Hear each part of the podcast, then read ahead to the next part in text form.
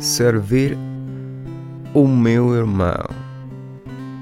Um membro de AA fala ou significado não como um espírito de poder, mas como um espírito de humildade e fragilidade.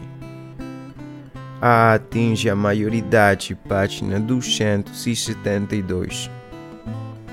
À medida que passam os dias, a peço a Deus que oriente os meus pensamentos e as minhas palavras quando falo.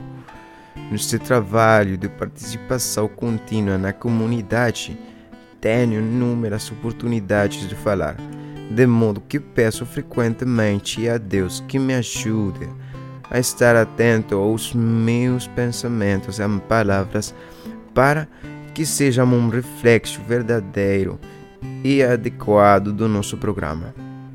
Que eu volte a concentrar as minhas aspirações para procurar a sua orientação. Que me ajude a ser verdadeiramente bondadoso e afetuoso, útil e conciliador, contudo sempre com muita humildade e eu sinto de qualquer vestígio de arrogância. É possível que hoje tenha de enfrentar palavras ou atitudes desagradáveis, características do alcoólico que anda e sofre. Se isto acontecer, farei uma pausa para me centrar em Deus, para ser capaz de reagir com compostura, vigor e sensibilidade.